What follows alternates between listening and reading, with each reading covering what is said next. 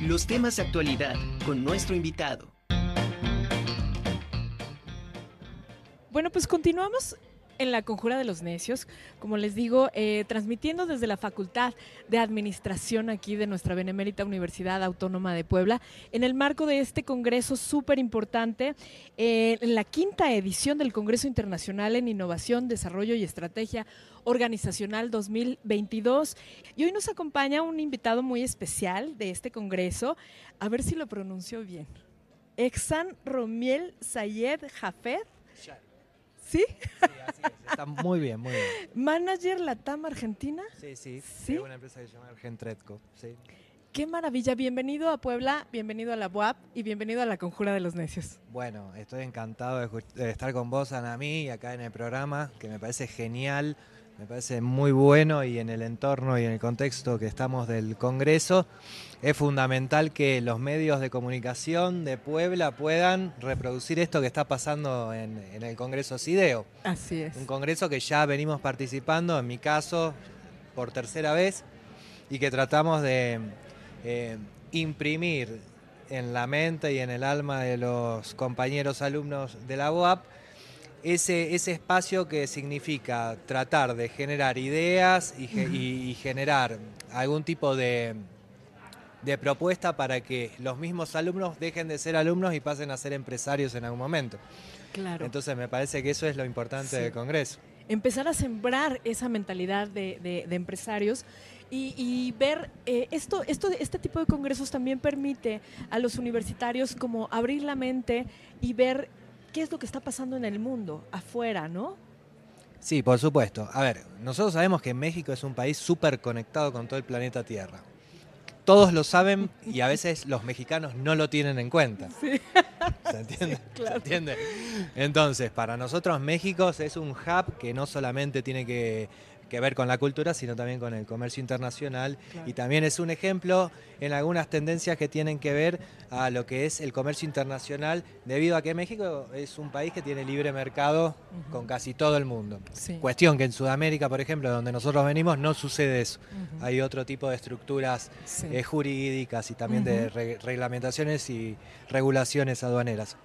No obstante, nosotros tenemos mucho de qué transmitir desde Sudamérica para México, porque vos sabés que cada región genera también una tendencia especial o un perfil especial de lo que es el comercio internacional. Sí. En el caso de lo que es el comercio internacional de Argentina, relacionado a los commodities, nosotros somos líderes en lo que tiene que ver con cereales y oleaginosas. Entonces, en ese sentido, nosotros tenemos eh, ahí mucho por transmitir a los compañeros de acá de México. Ahora bien, cuando nosotros pensamos en el Congreso, y esto tiene que ver con las actividades que vengo a hacer, estamos buscando eh, realizar actividades que se, donde se pueda, se pueda generar a través de manera lúdica eh, ciertas instancias que se van a dar o que las van a tener los compañeros alumnos cuando enfrenten la realidad de crear empresas, de poder hacer Claro, negocios, etc. Claro. Entonces, venimos más a eso y tratar de no hacer actividades que sean aburridas, sino que sean actividades realmente Claro. divertidas, porque viste que los, los Claro. chicos jóvenes son ya hoy, incluso, sí. claro, uno, uno ya en nuestra época se aburría, a veces en el claustro, porque en Latinoamérica tenemos esa tendencia de que la educación tiene que doler y tiene que ser Sí, con sufrimiento. Entonces, entonces tra- tratamos ahora de incorporar nuevas tendencias lúdicas para que se puedan divertir. Porque, de hecho, a ver, vos cuando estás haciendo algún negocio, estás metido en alguna empresa, vos podés hacerlo sufriendo o disfrutando de la cosa. Si lo haces disfrutando va a salir bien, va a salir bien. Claro, por bueno. supuesto.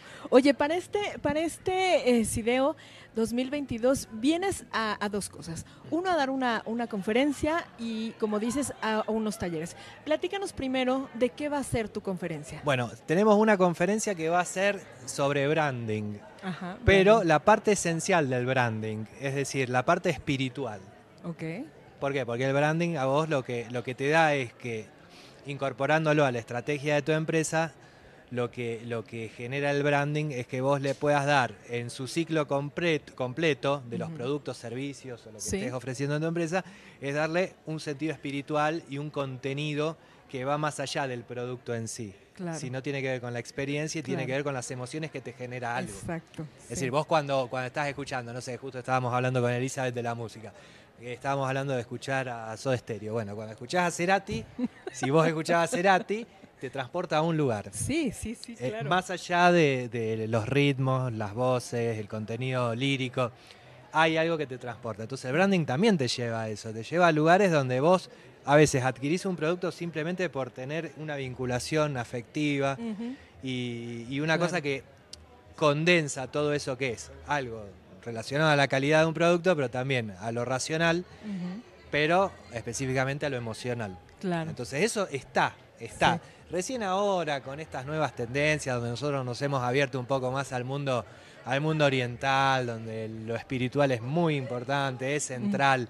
Sí. eh, nos corrimos un poco de esta cuestión hipermaterialista que nosotros teníamos, donde todo era el producto, donde todo era apuntar, no sé, sí. a las experiencias norteamericanas de lo que es el estilo de vida. Bueno, todo eso ya fue. Sí, Ya cubrir con esos parámetros de mercado que, que estaban muy rígidos, ¿no? Claro, claro, claro. Además, nosotros en el mundo occidental tenemos un sesgo, pensamos que estamos abiertos a todo y no, y no es así.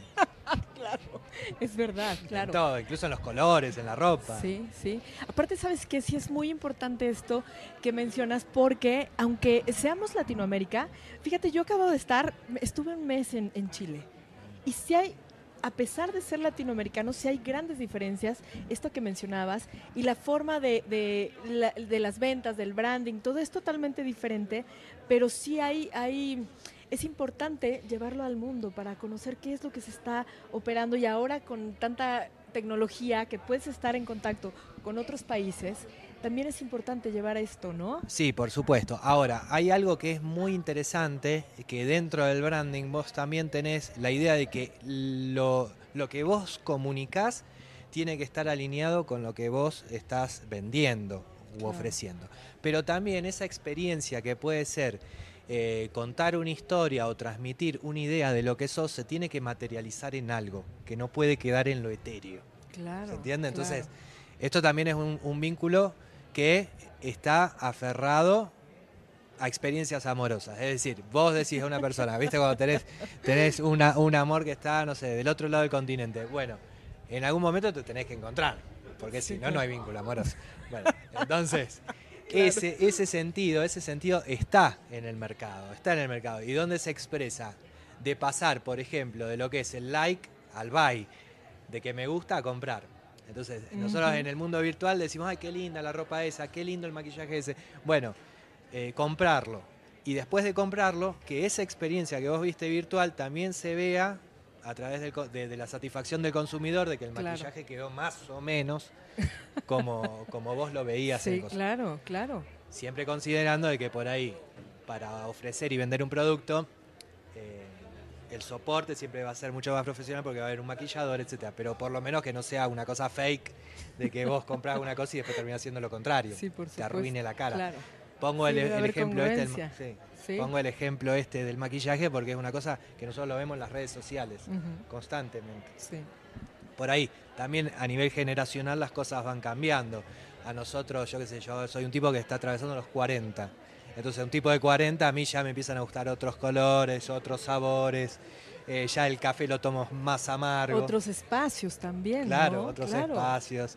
Y eso, y eso también es muy importante para, para la cuestión del- de, de- de la estrategia de branding. Ahora, la otra, el taller, El taller. el taller está bueno porque nosotros lo que vamos a, a hacer es que todos los compañeros alumnos pasen varios escenarios que se dan a la hora de construir una empresa.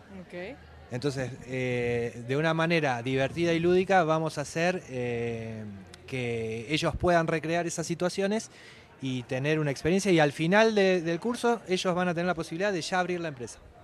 ¡Wow! De ¡Qué que ya la- maravilla! por lo menos en los espacios virtuales va a estar abierto y después quedará Claro. que lo formalicen ellos ya con Claro. las burocracias que sí, existen. sí, claro. Pero ya entran como alumnos y salen como empresarios.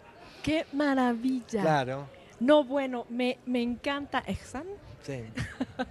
Me encanta, qué bueno, qué bueno, de verdad es tenerte aquí en la UAP y que nuestros estudiantes puedan tener esa oportunidad de, de- de conocimiento a través de, de tu experiencia, que vengas a compartir tu tiempo. Muchísimas gracias y Bueno, bueno, encantado de la entrevista. bienvenido. De verdad, qué gusto conocerte, qué gusto tenerte aquí porque la verdad es que sí. Bueno, ¿qué te ha parecido la, la- la universidad? No, esta Platícanos. universidad, nosotros sabemos que este espacio para lo que es la cultura académica eh, en Hispanoamérica, ni siquiera en Latinoamérica, en Hispanoamérica la, la- la Universidad de Puebla es una referencia internacional. Sí. Entonces, para nosotros esto es un orgullo. México para los argentinos siempre ha sido un faro, un faro cultural, ¿entendés? Sí. Eh, y, y siempre tuvimos como referencia a México. Y estar acá es buenísimo. Así que ya también uno es embajador de su país. Entonces cuando Claro. viene acá ya empieza a invitar, a repartir tarjetas, a, a desear que, que vengan. Así que ya estás Claro. invitada para Argentina. Cuando vayas para allá o quieras Ay, venir. claro, bienvenida. seguro, seguro que sí.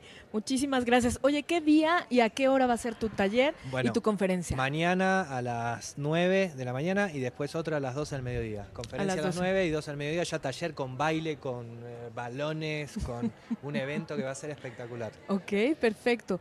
Eh, hay- es importante decir que solamente tiene acceso la, la gente que estuvo, que se inscribió con, con anterioridad, con antelación para, para tu conferencia y tu taller. La verdad que detalles así administrativos del No evento lo no lo sé yo. Pero pero bueno, está. Elizabeth por ahí para, para avisar. Pero bueno, si querés venir también estás invitada. Claro, perfecto, me encantaría porque la verdad es que sí suena súper El interesante. evento del taller va a ser una locura. Una locura. Sí, sí, una locura. Lo estamos eh, eh, preparando hace tres meses. Qué maravilla. Y son doble, uno para la Facultad de, de, de Negocios y otro para la Facultad de. Comercio Exterior. Ah, ok, perfecto. Mm. Bueno, pues entonces mañana estaremos pendiente. Bueno, Muchísimas muchas gracias. Dale, encantado. Gracias.